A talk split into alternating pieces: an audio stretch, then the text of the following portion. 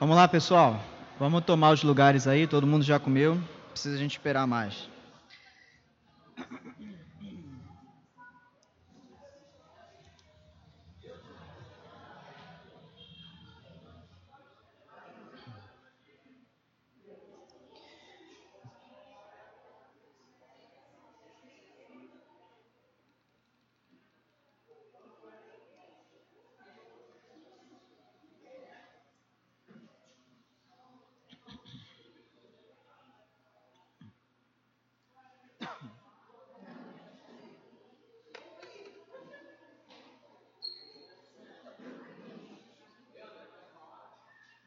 Acho que menos.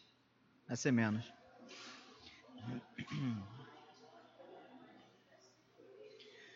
Vamos lá? Ó, vamos retomar aqui. Agora, daqui para frente é basicamente tudo que eu já falei naquela pregação. Eu só vou dar uma passada porque no final tem um negócio diferente. Aqui seria uma timeline, né? uma linha do tempo dos eventos. Aqui a cruz, Jesus veio e inaugurou a era da igreja nós estamos aqui. Aqui tem todos os textos, quem quiser tirar foto, apesar de que eu mandei no grupo da igreja isso na ocasião. Né? Então, estamos aqui na era da igreja, vem a grande apostasia. Depois, a grande tribulação, o reinado do anticristo. Essa grande apostasia é um período que Paulo fala que muitos abandonariam a fé e tal, basicamente o que a gente já vê hoje. Vem a grande tribulação, o reinado do anticristo, uma tribulação é, pior do que essa que a gente já vê hoje em dia, é a grande tribulação, por isso que todo mundo escreve com letra maiúscula, porque é o nome de um episódio. Depois a gente tem aqui, nessa linha aqui, a ressurreição dos crentes, o texto, o arrebatamento, lembra que perguntaram aí? Isso tudo junto aqui, ó. Ressurreição dos crentes, arrebatamento, a volta de Cristo, judeus se convertem, tudo aqui. Destruição do anticristo, quando vem isso tudo aqui, aí inaugura o milênio. Satanás é preso. No final do milênio, Satanás é solto. A gente tem aqui a última batalha, a ressurreição dos incrédulos é, para o julgamento. Está lá em Apocalipse. Depois disso, que chama de estado eterno, ou seja, o final de tudo, novos céus e nova terra, em outras palavras. Beleza? Não vou ler cada um desses textos, que eu já li na ocasião, vocês anotem aí, para a gente não perder muito tempo aqui. É, é, esqueci de falar isso. Isso aqui, essa timeline, essa cronologia desses eventos, é, segundo a linha pré-milenista histórica. Quem quiser se aprofundar um pouco no assunto, vai lá no YouTube, na página da Igreja Batista das Nações Unidas, tem quatro vídeos falando sobre o fim dos tempos, que o pastor Luiz Saião prega. Vai estar tá lá é, os sinais, eu não sei o nome lá, mas se você for lá na página da igreja, você vai achar. São quatro vídeos que ele pregou sequencialmente aí sobre é, isso tudo aqui. Então vai dar uma explicação um pouco mais. Cada pregação tem uns 40 minutos. Então você tem quase quatro horas aí de explicação disso aqui. Como eu falei também, a, a, a importância de Israel em todo, em todo o processo aí do final dos tempos, né? Aqui eu até brinquei, né? Como a gente pensa em Israel, imagina isso aqui, né? Mas na verdade isso aqui é Tel Aviv, uma das cidades mais desenvolvidas do mundo. E por que Israel? Só vou dar uma passada. Porque tem quatro alianças que Deus fez com, com os filhos de Abraão. A gente precisa distinguir. Aqui, nesse ponto, eu vou, eu vou por um caminho diferente que os amilenistas, ou seja, a maioria dos reformados, é, eles acreditam numa teologia chamada teologia da, perdão, da substituição, quase que eu me matei de susto aqui, uma teologia chamada teologia da substituição, ou em outras palavras, supersessionismo, ou seja, eles acreditam que Israel, a rejeitar o Messias, eles foram é, é, perderam todos os privilégios, digamos assim, e os, os crentes, sejam eles judeus ou gentios, eles agora são o povo de Deus. É como se Israel, por isso que é supersessionismo, ou seja, cessou, super porque é, uma, é um exagero. É um entendimento de que, que a filiação de Israel cessou, mas é um entendimento exagerado. Por isso que o nome é supersessionismo. Ou teologia da substituição. A igreja substitui Israel. Eu não penso assim. A maioria dos amilenistas, é, dos reformados, a maioria dos reformados, vou citar alguns nomes aqui, é, reverendo Augusto Nicodemos, reverendo pastor Franklin Ferreira, pastor Joel, a maioria desses reformados mais gabaritados, eles entendem dessa forma. Eu não consigo entender dessa forma por causa da escatologia, por causa de uma interpretação um pouco mais é, apurada.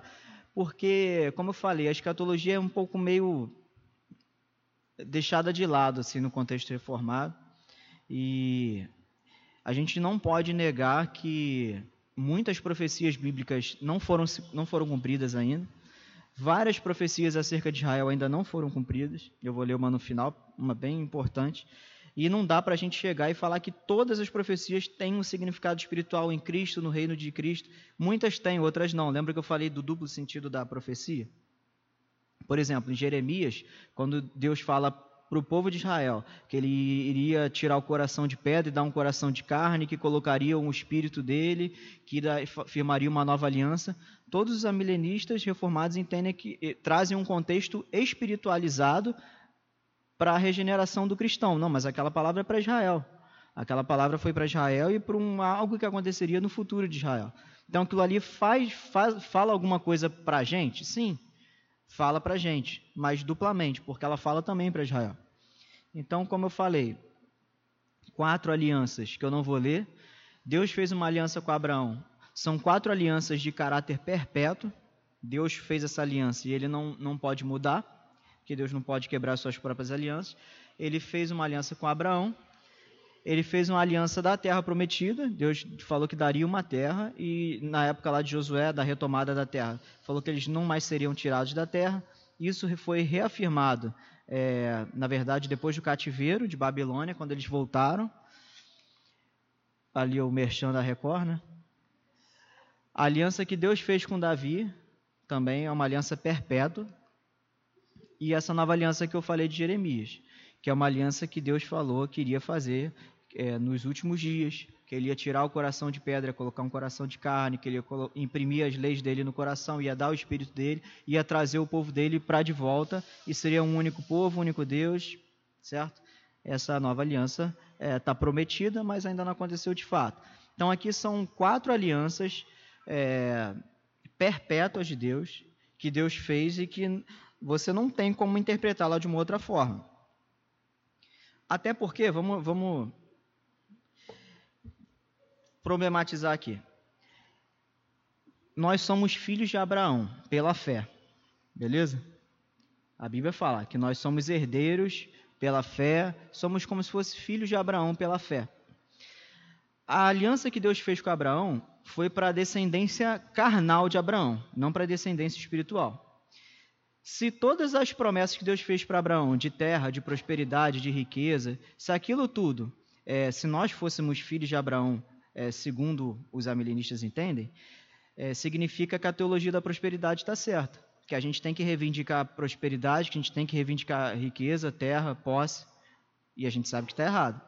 A aliança de Deus com Abraão foi essa: é uma nação, uma descendência gigantesca, é, riqueza, prosperidade, terras, o que acontece? Nós somos filhos de Abraão pela fé, ou seja, é, tudo aquilo sim de significado espiritual que provém de Abraão, a fé de Abraão, isso nós somos é, descendentes e nós somos herdeiros dessas bênçãos espirituais.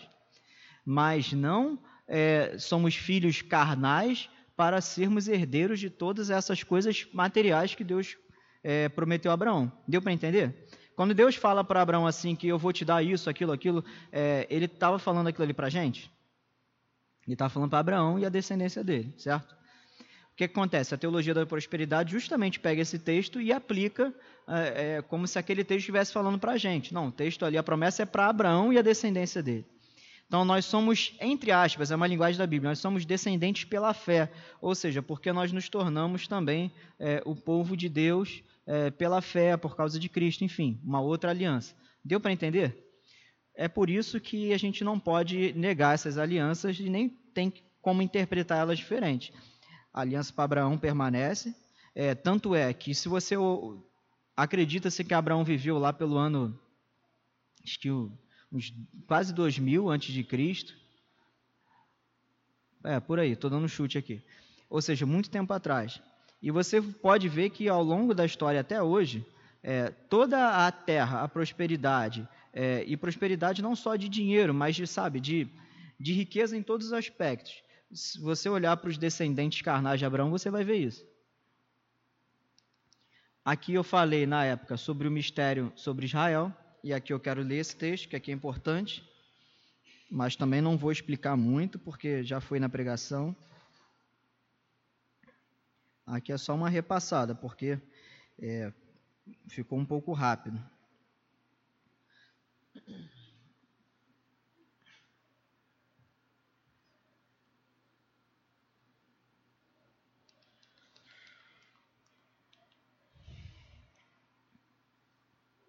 Deixar logo aí nesse slide. Diz assim, Romanos 11.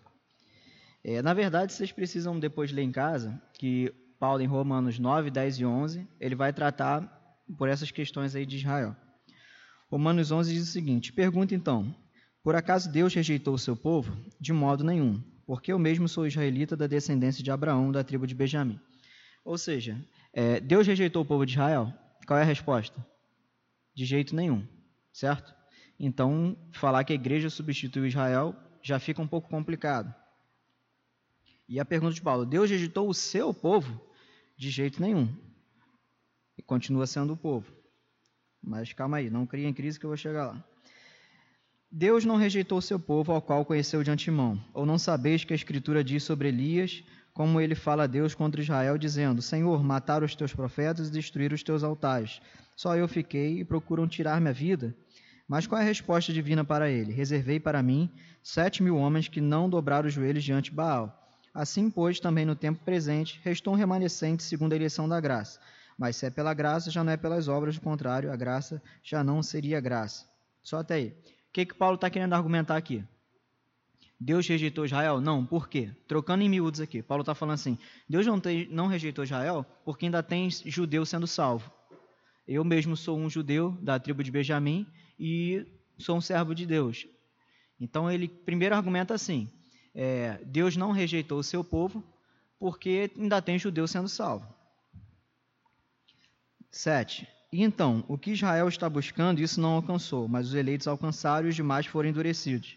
Como está escrito, até o dia de hoje, Deus lhes deu espírito entorpecido, olhos para não ver e ouvidos para não ouvir. O que, é que Israel procurava e procura até hoje? O Messias. Eles encontraram? Não. Quem alcançou? os eleitos. E os demais foram endurecidos. Para começar, Paulo aqui não está falando de gentio. Paulo está falando só de, de, de, Israel, de israelita, israelita, israelense, enfim. Ele está falando só do contexto judaico. O que Israel, tá que Israel está buscando não alcançou, mas os eleitos, os eleitos alcançaram. Ou seja, eleitos dentro de Israel alcançaram. E os demais, os outros judeus, que não foram eleitos foram endurecidos. Como está escrito, até o dia de hoje, Deus lhes deu um espírito entorpecido, olhos para não ver, ouvidos para não ouvir. Ou seja, Deus deu para esses que foram endurecidos um espírito de entorpecimento. É, aí não tem nada no slide aí por enquanto. Deixar aqui só para não distrair. Deus deu um espírito de entorpecimento. O que é entorpecimento? É, seria mais ou menos a figura do bêbado. O cara que está sob efeito de alguma coisa, a torpeza, o cara está meio grogue, ele não tem ali é, condições de entender as coisas. Verso 9: E Davi diz: Que a sua mesa se torne enlace em armadilha e pedra tropeça em retribuição para eles. Que os seus olhos se escureçam para não ver e tu lhes encurves sempre as costas. Então pergunto: será que tropeçaram para que ficassem caídos? Paulo está falando dos judeus, daqueles que foram endurecidos. Ele cita inclusive o Salmo de Davi, falando que é, que eles foram, eles tropeçaram e seus olhos não podiam ver. E Paulo faz a pergunta: será que tropeçaram para que ficassem caídos? Paulo está falando dos, dos, judeus que já receberam a Cristo? Não, ele está falando dos judeus que não receberam a Cristo, senão não faria sentido. Esses que não receberam a Cristo, que não é, reconheceram Jesus como Messias, tropeçaram para, para que ficassem caídos? O que, que Paulo responde? De maneira nenhuma. Mas pela transgressão deles a salvação chegou aos gentios para provocar ciúmes em Israel. Ou seja, esses judeus que até hoje não reconheceram Jesus como Messias, eles estão perdidos para sempre? Não, mas foi por causa, é, o propósito desse não reconhecimento da parte deles, desse endurecimento, foi para que a salvação chegasse até nós, os gentios, para provocar ciúmes em Israel. 12. Mas se a transgressão deles significa riqueza para o mundo, e o seu fracasso riqueza para os gentios, quanto mais a sua plenitude. Ou seja, se por causa do tropeço de Israel, pelo fato dos judeus não receberem Jesus, esse tropeço deles gerou salvação e riqueza para nós gentios, o que será a sua plenitude? Ou, em outras palavras, o que será a sua restauração? Existe uma restauração. 13. Mas é a vós, gentios, que falo. E uma vez que sou apóstolo dos gentios, glorifico o meu ministério. O que, que Paulo quis dizer com isso? Paulo estava falando de Israel aqui o tempo todo, mas ele estava falando com quem? Com os gentios. A igreja de Roma era uma igreja gentílica, um pouco judeus. É como se Paulo estivesse explicando isso tudo aqui, mas eu estou falando com vocês que são gentios. E sou apóstolo dos gentios. Para ver se de algum modo, verso 14, posso provocar ciúme, ciúmes nos da minha raça e salvar algum deles. Ou seja, Paulo ele se intitula, Paulo era judeu da tribo de Benjamim. A palavra fala que ele estudou aos pés de Gamaliel, que era neto de Hilel, que até hoje no judaísmo são considerados dos maiores rabinos de toda a história do judaísmo, os caras que mais eram mestres. Paulo estudou com eles. E, apesar disso, ele se, intitulou apóstolo dos gentios. As viagens missionárias foram para países gentílicos. Então, ele fez isso, e aqui ele revela que ele fez isso não meramente por um propósito de Deus para ele pregar o evangelho, mas ele também queria aproveitar o ensejo para provocar ciúmes nos judeus, para saber se algum ali se atinava para ser salvo. É o que ele fala aqui. Agora um verso 15. Porque se a sua rejeição significa. Calma aí. Isso. Porque se a sua rejeição significa a reconciliação do mundo, o que será a sua aceitação, senão vida dentre os mortos? Esse versículo é muito importante. Se a rejeição de Israel ao Messias provocou a reconciliação do mundo, ou seja, não do mundo inteiro, mas dos outros povos, o que será quando Israel aceitar o Messias? O que, que ele fala? O que, que será? Alguém fala aí? Vida dentre os mortos. Qual é o episódio daqui que a gente vê vida entre os mortos? Na é por isso que os judeus se convertem aqui, ó.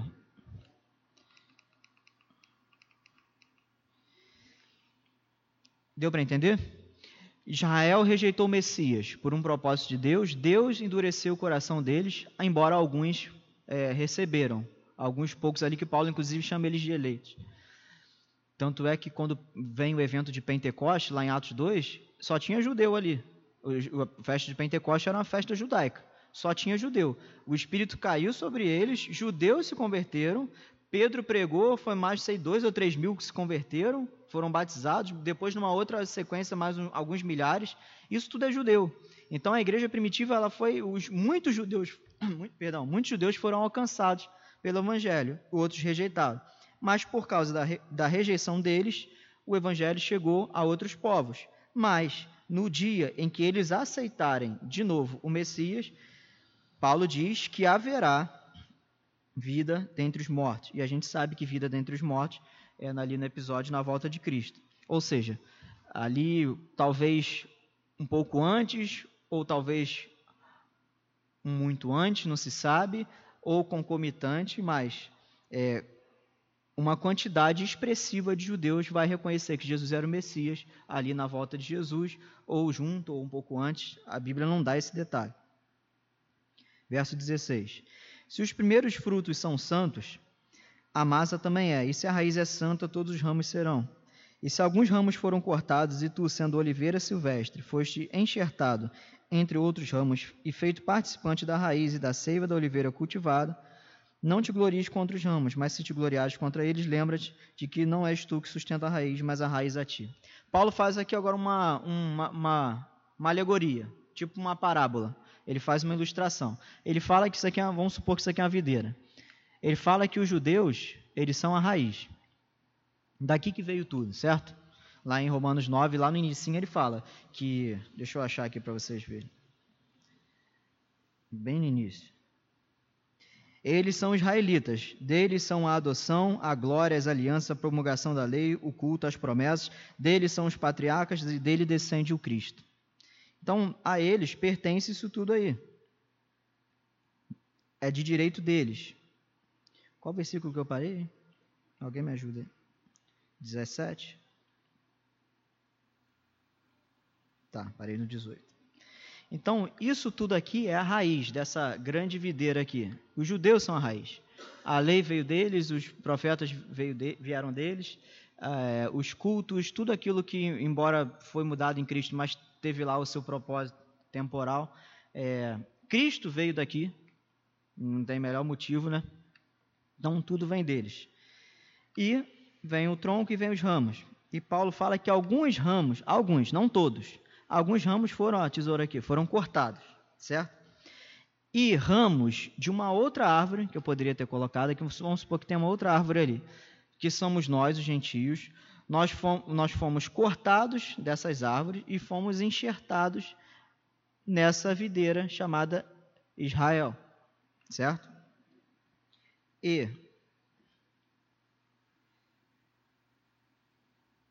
foi enxertado e feito participante da raiz, certo? E os ramos que vêm de uma outra árvore são colocados aqui, eles são participantes da seiva da raiz. Agora, isso aqui é muito interessante. Nós somos participantes, nós não nos tornamos os galhos naturais, continuamos galhos enxertados. Ou seja, a oliveira que Paulo fala que é a oliveira brava, silvestre, o agricultor tira um galho dela e bota na oliveira boa. Esse galho, que é silvestre, quando ele é colocado na oliveira boa, ele não passa a ser oliveira boa, ele continua sendo um galho silvestre. É a natureza dele. Só que agora ele é participante. Por quê? Quando a árvore ela é ruim, é porque a raiz e os troncos e o tronco, os caules não estão é, absorvendo a seiva e não estão transportando a seiva. Por isso que ele fala que a raiz é boa. A raiz dessa árvore é boa e ela transmite a seiva. Então, galhos que não são normais, naturais dessa oliveira, eles são silvestres, eles são colocados aqui e são participantes. Por que, que eu falei isso? Porque essa oliveira aqui, é, como alguns tendem a explicar, é, é, o Israel de Deus. E quando um gentio, um cristão, enfim, ele, ele, é, ele é salvo, ele se torna então Israel de Deus. Não, ele se torna participante daquilo que vem de Israel, certo? Então alguém pode perguntar: então quem é o povo de Deus? É, são os cristãos? São os judeus? São quantos povos Deus tem?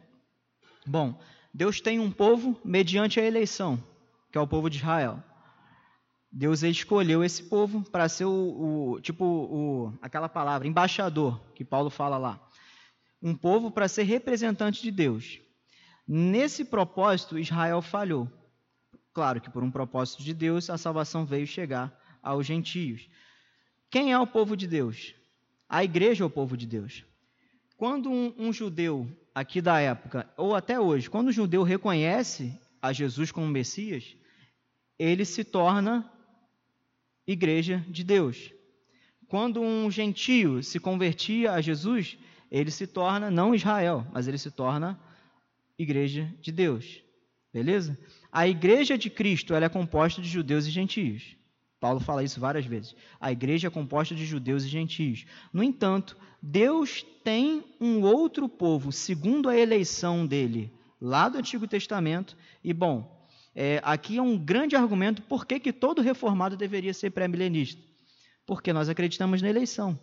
Se Deus escolheu aquele povo para ser o povo dele, e o povo, apesar de ter falhado, mas por um propósito dele, ele deixaria, ele perderia a eleição?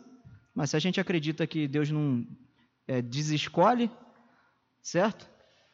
Se Deus escolheu Israel para ser o seu povo, e a gente vê nos profetas várias profecias de restauração para Israel nos últimos dias, significa que Israel ainda é o povo de Deus, segundo a eleição do propósito inicial de Deus. Mas esse povo está debaixo de uma desobediência, está debaixo é, de uma rejeição ao Messias, mas que isso um dia vai acabar. Vamos seguir o texto aí. Verso 18, verso 19. Então dirás: ramos foram cortados para que eu fosse enxertado. Paulo aqui agora vai só fazer um parênteses para os gentios não se orgulharem, tipo assim, ah, tá vendo? Os judeus eh, não receberam a Cristo, eles saíram fora, eu entrei no lugar deles, agora nós somos, nós gentios é que somos agora a, os caras, porque eles, não, eles rejeitaram e nós aceitamos. Aí Paulo fala, 20, é verdade, eles foram cortados por causa da incredulidade, tu estás firme pela tua fé, não te orgulhes, mas teme. Porque se Deus não poupou os ramos naturais, também não poupará a ti. Alguns gostam de interpretar isso aqui, tá vendo? Ah, tá vendo? É, o calvinismo fala que não pode perder a salvação, mas pode sim, que Deus fala que ele pode cortar. Sim, Paulo fala que Deus pode, não fala que ele vai. E aqui Paulo ainda ressalta que eles estão firmes pela fé. Ou seja, ele está querendo dizer, é só um alerta. É tipo assim, você que tem filho, o filho vai fazer uma besteira, é, você fala assim, é, sei lá, ó, o velho do saco vai te pegar, hein?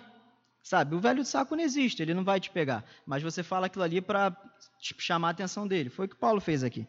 22. Considera, pois, a bondade e severidade de Deus. Severidade para com os que caíram, mas para contigo, falando para gentios, a bondade de Deus, se permaneceres nessa bondade, do contrário também serás cortado. E mesmo eles, se não eles agora os, os, israelitas. E mesmo eles, se não permanecerem na incredulidade, serão enxertados. Se eles não permanecerem na incredulidade, eles serão enxertados, porque Deus é poderoso para enxertá-los novamente. Pois, se tu foste cortado da oliveira silvestre por natureza, e contra a natureza foste enxertado na oliveira cultivada, quanto mais os ramos naturais. Que eu acabei de falar. Os ramos silvestres, eles estão aqui contra a natureza deles, mas estão aqui é, pela fé, pela graça de Deus. E fala assim: se Deus teve poder para pegar a gente de outros povos que não era povo dele e transformar essa gente, os gentios, em seu povo, que dirá ele vai ser mais fácil ainda ele fazer voltar aqueles que já eram dele. É isso que ele está querendo dizer. 25. Irmãos, não quero que ignoreis esse mistério para que não sejais arrogantes. O endurecimento veio em parte sobre Israel até que chegue a plenitude dos gentios. E aqui é o grande mistério. O endurecimento veio sobre Israel em parte até que chegue o quê? A plenitude dos gentios. O que, que isso significa? Ou seja, até todos os gentios de todos os lugares do mundo, de todas as épocas do planeta, até que todos esses sejam salvos, Israel está sob, um sob um endurecimento. Mas quando até o último eleito gentio for alcançado, aí, verso 26. E assim, ou seja, depois disso, Todo Israel será salvo, como está escrito: o libertador virá de Sião e desviará de Jacó as suas impiedades. E esta é minha aliança com eles quando eu tirar os seus pecados. Que aliança é essa que ele está falando? Essa aqui, Jeremias 31. Paulo está falando dessa aliança. Ou seja, quando o último gentio for salvo, Deus vai voltar para Israel. E é óbvio que aqui ninguém interpreta que todo Israel será salvo, não significa que todo israelense hoje será salvo, mas o que, que significa? Que uma quantidade grande e absurda de judeus, nos últimos dias, eles vão reconhecer que Jesus é o Messias, e isso vai dar é, sequência ao quê? A todo esse evento aqui final. Não é isso? Verso 28. Quanto ao Evangelho, eles são, na verdade, inimigos por causa dos gentios mas quanto à eleição, amados por causa dos patriarcas. Então, essa argumentação que eu fiz aqui, que Deus tem o povo dele, que é a igreja de Cristo, e o povo segundo a eleição, alguns argumentam, ah, mas essa interpretação é errada. Não, o próprio Paulo fala. Paulo distingue. Ele fala que quanto ao evangelho, eles são inimigos. Ou seja, eles são, entre aspas, não que eles sejam mesmo é, nossos inimigos, mas eles são inimigos por não receberem a Cristo, eles são inimigos da fé cristã. Mas quanto à eleição, o que, que eles são? Amados por causa dos patriarcas. Vocês devem se lembrar, como nós somos todos bons reformados, que Deus tem um grupo de eleitos e tem um grupo de reprovados. Qual é o sentimento de Deus para com os eleitos? Amor. Qual o sentimento de Deus para com os reprovados? Ira. Deus amou Jacó e aborreceu Ciro de Esaú. Ou seja, Paulo está colocando os israelenses, israelitas, hebreus, seja lá o nome que você quiser dar, Paulo está colocando esse povo, Israel, que é o mesmo de hoje lá, dentro do grupo dos eleitos e dos amados, certo? Então Então não dá para a gente dizer que Deus abandonou Israel. E por quê? Verso 29. Porque os dons e os chamados de Deus são o quê? Irrevogáveis. Deus escolheu e formou o povo de Israel. Deus não deu as costas. Porque Deus, o chamado dele é irrevogável. Ele chamou Israel para ser o povo dele. Ele não pode desistir. Senão Deus não teria palavra. Senão Deus seria mentiroso. Senão a eleição não funcionaria como a gente crê que ela funciona. Que Deus que escolhe que ele preserva o que ele decretou. Dependeria das obras. Beleza? Só até aí. E, e, detalhe que Paulo, no verso 25, ele fala: Não quero que ignoreis esse mistério. E ele está aqui falando mistério no sentido que ele ia apresentar aqui agora e ensinar uma coisa nova para a igreja. E no final disso tudo aqui, ele falou Romanos 9, 10 e 11. No final do 11, lá no verso 33, vocês já viram o que, que Paulo faz? Ele canta aquela música lá do Diante do Trono, né? A profundidade da riqueza, da sabedoria, do conhecimento, quão insondável seus juízos, certo? Porque Paulo vem por três capítulos ali falando da relação de Deus com Israel, da relação de Deus com a igreja, dos propósitos. E olha o que, que ele fala no verso 25. Olha, ele fala para a igreja: olha, olha esse mistério. Eu vou trazer aqui uma revelação para vocês. Israel está de lado, tipo como um pai que bota o filho de castigo, e é exatamente a parábola, ali a história quando Jesus fala do filho pródigo, é a mesma coisa, o texto quer falar isso, que o filho mais velho é Israel e o filho mais novo são os gentios, aqueles que largaram e fizeram de tudo, e o pai o recebeu, e eles ficaram com ciúmes, vê que é a mesma linguagem de Paulo, e o pai vira para o filho mais velho e fala assim, cara, não fica chateado, porque você está sempre comigo, o que é meu é teu, você não deixou de ser meu filho. E Jesus está falando isso ali, justamente querendo explicar sobre Israel e sobre os gentios sobre os pecadores que os fariseus chamavam. Depois de Paulo apresentar todo esse ensinamento e falar assim: olha, é, vai vir um futuro sobre Israel em que eles vão é, ser é, restaurados. E no final ele canta esse louvor aqui. Qual a profundidade da riqueza, sabedoria e conhecimento de Deus, quão insondável. Ou seja, Paulo aqui, ele se percebe diante de, uma, de um assunto tão. É, como é que eu posso falar? De um assunto tão maravilhoso, tão vislumbrante, tão mágico assim, uma palavra bem besta, mas sabe, uma coisa tão gloriosa que ele se viu diante disso, que ele louva ali a grandiosidade dos pensamentos de Deus, da sabedoria dele. Por isso que ele fala quão inescrutáveis os seus caminhos, ou seja, é, como as pessoas não conseguem perceber o caminho de Deus. Porque Deus escolheu um povo, parece que ele rejeitou, mas por causa da rejeição a salvação chegou a outro povo, aí Deus vai salvar um povo, daqui a pouco ele vem e retoma o outro povo dele. É por isso que ele fala que os caminhos de Deus são insondáveis, e os seus juízos, o seu conhecimento, a sua sabedoria. Olha que sabedoria de Deus para traçar esse plano todo da salvação. É por isso que Paulo louva a Deus nesse sentido. E aqui caminhando para o fim. Como eu também falei, aqui eu vou passar rápido. Os indícios do fim, algumas profecias bíblicas e que se cumpriram. A gente estava falando ali agora, pô, será que a gente vai ver alguma coisa? Ah, acho que não, acho que a gente vai morrer, acho que a gente vai ser do grupo que vai ressuscitar da terra. Mas também não deve estar tão longe. Porque profecias bíblicas, aqui eu coloquei uma, mas tem cada assunto desse que eu coloquei deve ter umas duas ou três profecias. E Deus, depois do cativeiro, fala que Israel retornaria para sua terra. E qual é a terra de Israel? Todo mundo sabe que é aquele pedacinho de terra ali é, no mapa ali do Oriente Médio. Deus fala que eles iam voltar e dali em diante eles não seriam mais arrancados da sua terra. E desde quando Israel voltou para a terra? Em 48, é, 2.486 anos depois da, dessa época aqui, de Ezequiel, é, o povo não mais saiu da terra. Jerusalém sai do domínio, do domínio gentio, Jesus profetiza isso, fala que é, Israel seria pisada pelos gentios até que o tempo deles se cumprissem, ou seja, que Jerusalém, a cidade santa, é, é, que a gente às vezes perde isso, né? Mas Deus escolheu aquele lugar, escolheu aquela cidade como a cidade amada dele. Dali veio, o, vieram os reis, veio Davi, veio o Cristo que descende de Davi, e ele ama. Então Jesus fala, ó, essa cidade, tanto é que Jesus chora por Jerusalém quando ele pisa lá. E Jesus fala que é, Jerusalém seria pisada pelos gentios até que os dias deles se cumprissem. Até 1967, do dia que Jesus falou isso, até 1967, a cidade de Jerusalém ela estava sob domínio de outros povos que não eram os israelenses. E voltou para os israelenses na Guerra dos Seis Dias, que eu até relatei aqui algumas histórias de alguns que relatam algumas coisas meio mirabolantes, sobrenaturais acontecendo nessa guerra. O fato é que alguns não acreditam, mas é, acreditar em histórias sobrenaturais ou não, o fato é que a Guerra de Seis Dias ela é, ela é humanamente inexplicável. Um, um, um povo, com 19, uma, um país com 19 anos de formado, com um contingente militar muito inferior, ganhou de cerca de oito nações em três dias e mais três ali só para tratar os acordos de paz. Israel retomou a cidade de Jerusalém no terceiro dia dessa guerra que voltou a fazer parte é, do território ali propriamente é, israelense. Israel é o palco do fim dos tempos. Muitos é, teólogos que gostam de estudar escatologia falam que Israel é o relógio do final dos tempos, é o, é o termômetro.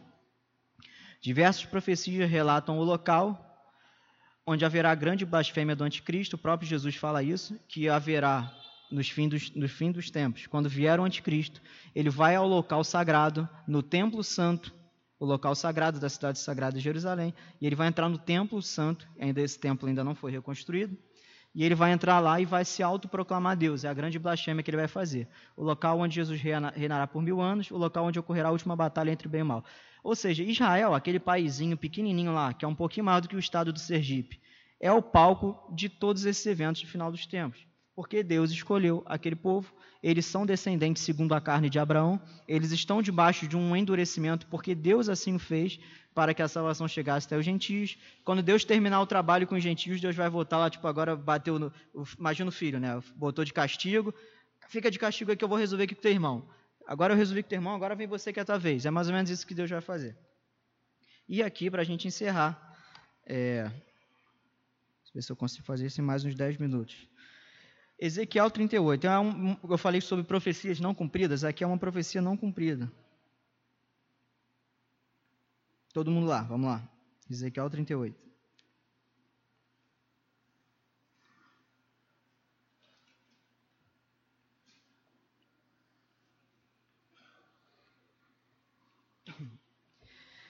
Diz assim: E a palavra do Senhor veio a mim: Filho do homem, volta o rosto para Gog, terra de Magog, príncipe e chefe de Meseque Tubal, e profetiza contra ele, dizendo: Assim diz o Senhor Deus: Coloco-me contra ti, ó Gog, príncipe e chefe de Meseque Tubal. Eu te trarei de volta, porei anzóis nos teus queixos e te levarei com todo o teu exército, cavalos e cavaleiros, todos eles vestidos de armadura completa, uma grande multidão com escudos, grandes e pequenos, todos manejando espada. Pérsia, Cush e Put estarão com eles, todos com escudo e capacete.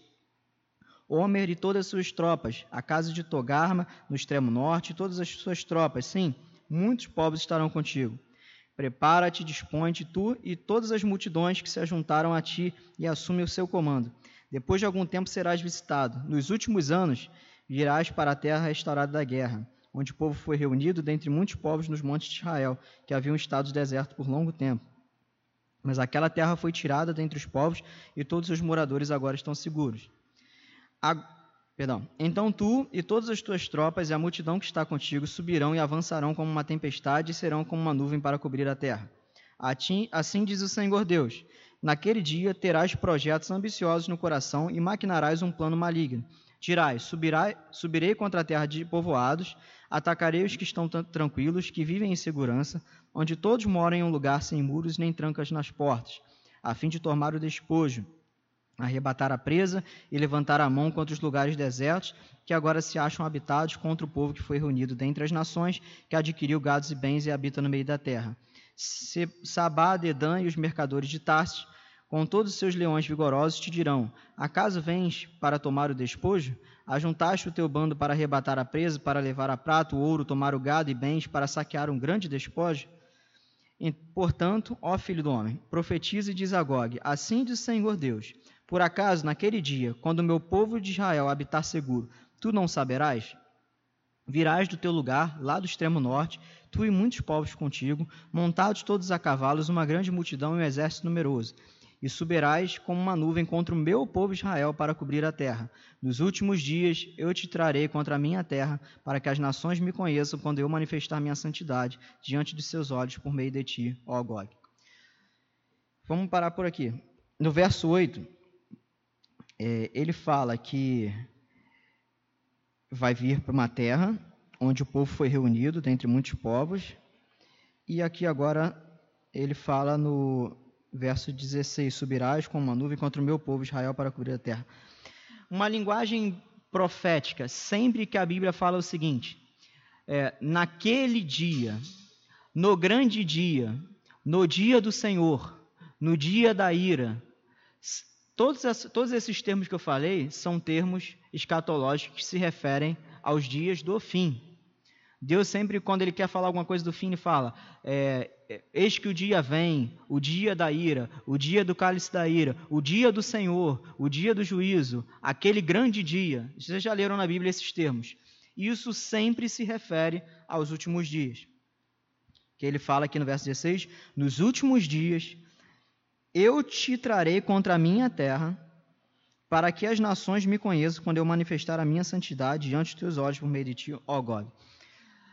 Aqui é muito difícil, mas só para esclarecer. A questão que Gog e Magog são chamados povos do norte. Pela localização da época, na época tinham povos chamados com esse nome, mas esses povos nunca vieram guerrear com Israel até hoje. Acredita-se por estudos que a posição de onde essas terras de Gog e Magog ficavam, se você lembrar ali do mapa, é, eu, eu podia ter trazido, mas eu, eu sou um burro, eu esqueci de trazer o mapa. Mas lembra do mapa? O, o, norte ali de Israel seria o que todos entendem que seria a Rússia. E Magog seria algum aliado da Rússia.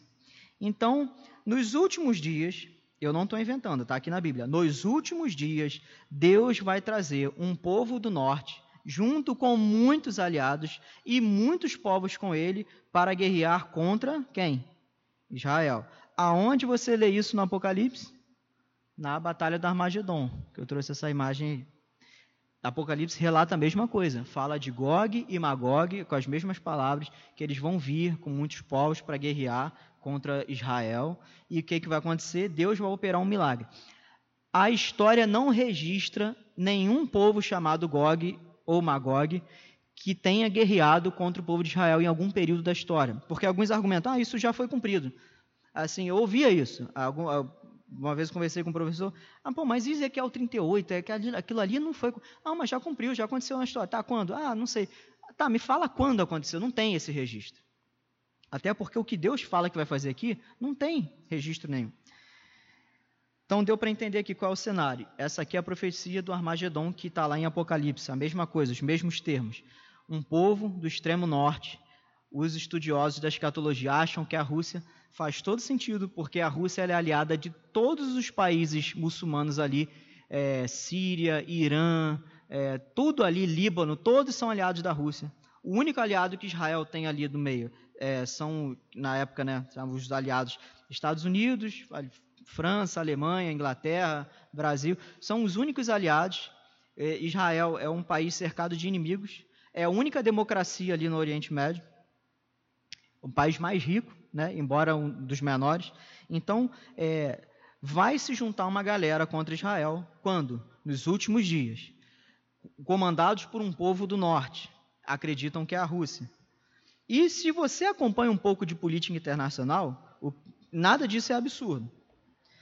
Vamos ler o 17. Assim diz o Senhor, Senhor Deus: Não és tu aquele de quem eu disse nos dias antigos, por meio de meus servos, os profetas de Israel, que naqueles dias profetizaram por muitos anos, que eu, traria, que eu te traria contra a nação? Entretanto, diz o Senhor Deus: Naquele dia, quando Gog vier contra a terra de Israel, o meu furor se acenderá.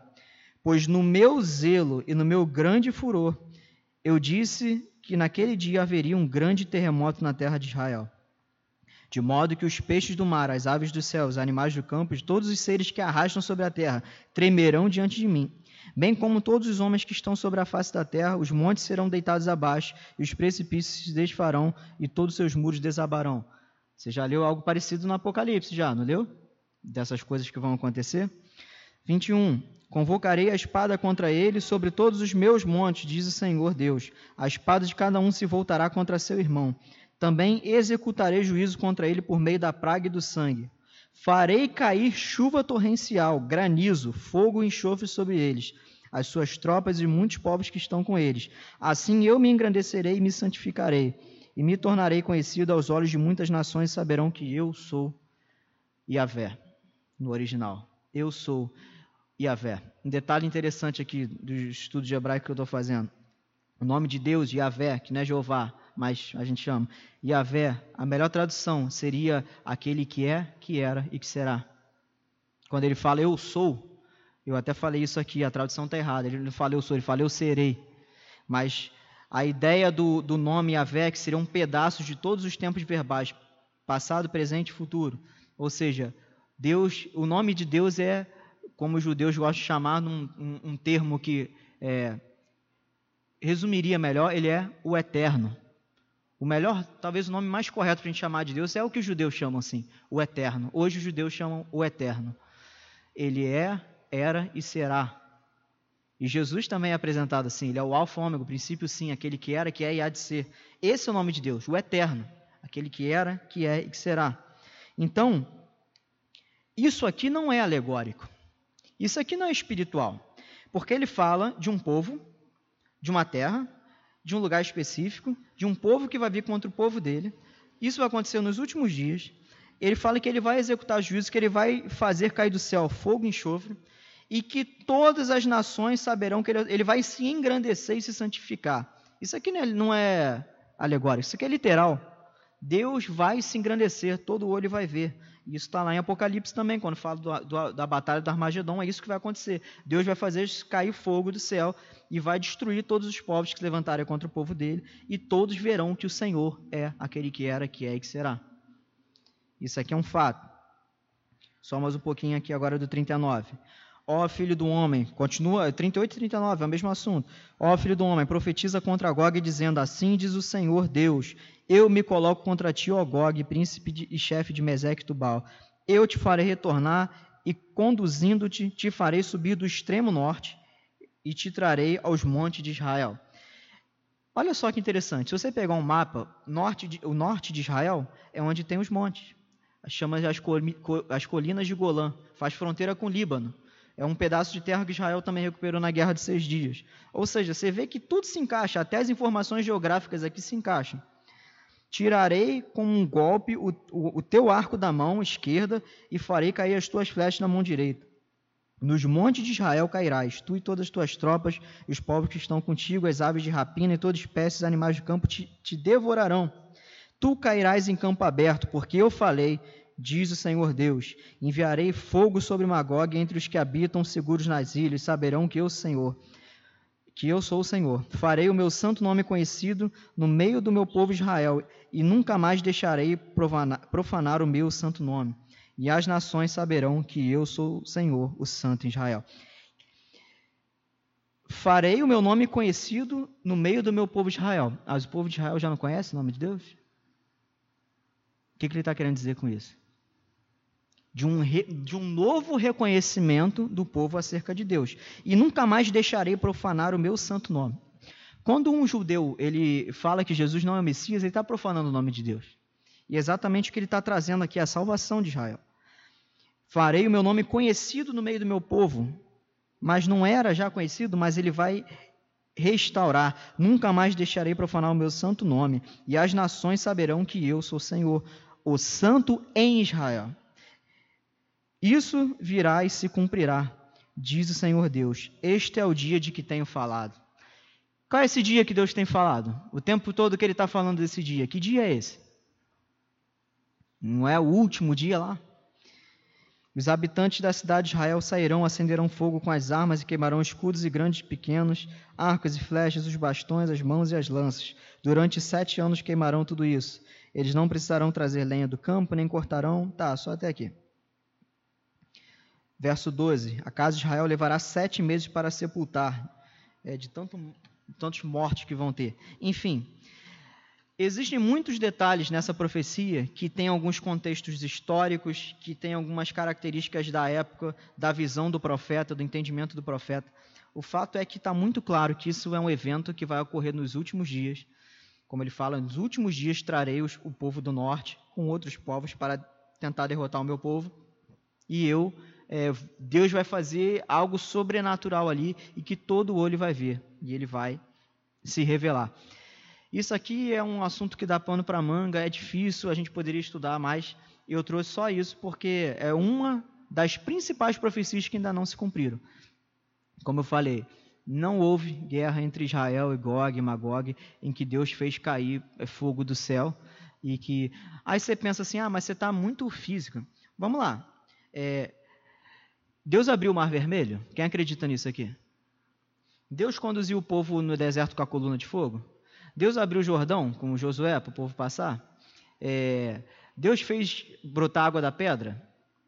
Deus é, fez, Jesus fez aqueles milagres todos, de o cego enxergar, o coxo andar, de expelir demônios.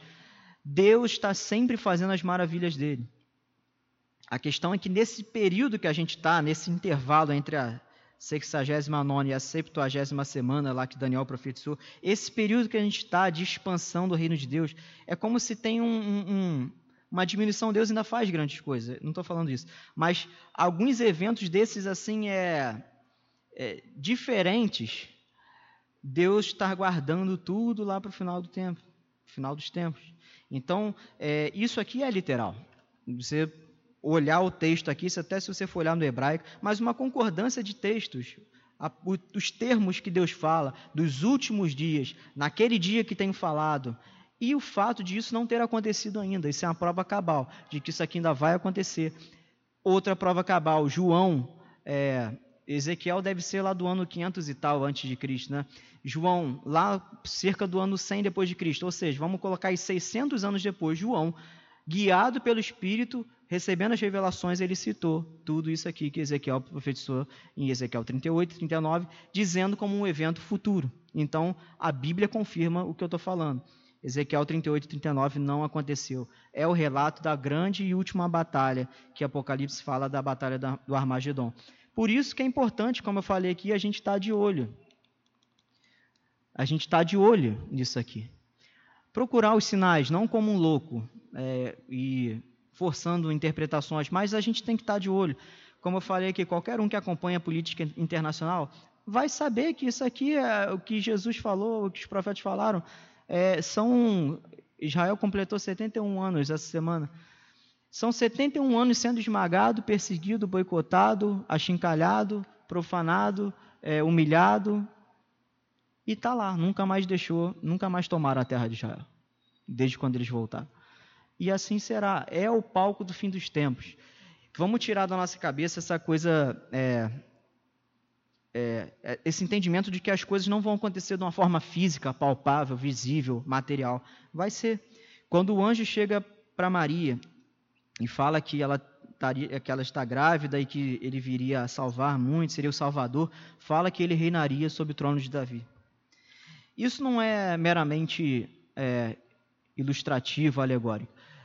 Se a Bíblia fala que Jesus vai reinar por mil anos na Cidade Santa, e o anjo já tinha avisado: olha, ele vai reinar sobre o trono de Davi. Onde fica o trono de Davi? No Brasil? Nos Estados Unidos? Onde era o trono de Davi? Em Jerusalém. Se ele vai reinar ali, e a gente tentando interpretar os textos de uma forma coerente, a gente chega à conclusão de que aquilo é literal, então ele vai reinar lá, nessa cidadezinha, amada por tantos, odiada por tantos outros. Beleza? Vamos às perguntas. Daqui acabou. Daqui é o último slide, aquele que eu botei no final também. Essa imagem linda aí. Perguntas. Quem está com o microfone? Está aí? Alguma pergunta? Lá pergunta? Ninguém? Sempre tem pergunta. Adianta vocês falarem que não tem, que sempre tem. Ninguém? Tá ali. Você quer perguntar? Beleza? Todo mundo entendeu, né? Entendeu tudo? Perfeito? Então é isso, gente. É, eu vou encerrar aqui. Vamos fazer um, um, uns 5, 10 minutinhos só para ir no banheiro beber água. O pastor dar uma palavra só para a gente encerrar. Uma hora, mais ou menos. Né? Uma hora e meia. Então, é, a ideia é essa. Se alguém quiser se aprofundar, eu recomendo essas quatro pregações do pastor Luiz Saião. Bota lá, Pastor Luiz Saião, Fim dos Tempos. Você vai achar lá no YouTube. É, é um assunto de extrema importância, como o Dudu falou no início, e como o pastor vai falar agora no final. Beleza? E algumas igrejas têm um amor tão excessivo por Israel que começa a pendurar aqui a, a bandeira de Israel, o, o, o candelabro, o chofar e tal, aí também já é exagero. A gente não precisa judaizar a coisa aqui, né? Mas é, olhando para a Bíblia, é o povo de Deus, eles estão debaixo de um, de um momento de desobediência, é que o próprio Deus planejou, mas Paulo, uma vez falando à igreja, a uma igreja que eu não lembro agora se foi da, da Tessalônica, não sei, lembro agora, mas ele fala assim, é, que os, judeus pobres estavam precisando de dinheiro, e Paulo recolhe uma oferta nas igrejas para dar aos, aos, aos, judeus convertidos. E Paulo argumenta o seguinte assim, é, é, vamos ajudar eles porque vocês devem tudo a eles. Porque se hoje vocês têm Cristo é por causa deles. Veio Cristo veio deles. Então, assim, a gente deve, deve a Israel é, respeito como seres humanos, a gente deve a Israel amor como a raiz daquilo tudo que a gente professa hoje, e a gente tem que ter uma compaixão. Acho que seria um. vejo poucos ministérios assim de evangelismo de judeus. É um trabalho muito difícil, porque os judeus são muito fechados porque a Igreja Católica matou mais de um milhão de judeus durante a história. Então, eles têm uma resistência com o cristianismo também pelo fato deles não acreditarem no Messias. Mas, é, ore por Israel é uma coisa que o pastor fala, né? É, ore por Israel. A gente tem que estar do lado dele. A gente não tem que estar do lado dos palestinos, dos árabes. Até porque não dá para ficar do lado deles. Todo mundo sabe que eles são malucos, são terroristas. Eles professam uma, uma religião é, complicada. Aquela sim é uma religião do ódio. Então, a gente tem que estar do lado deles, né? O que se fala, né, sobre sionismo. Sionismo é um movimento daqueles que defendem que Israel tem que existir como um estado judeu. Nós temos que ser cristãos sionistas, cristãos que defendem ali o direito de Israel existir, das terras que Deus prometeu desde a época de Abraão e que hoje eles estão lá e andaram um tempo fora. E a gente tem que defender essa pauta, a gente tem que defender essa causa. Beleza, gente? Então vamos fazer um intervalo aí e o pastor Daniel encerra.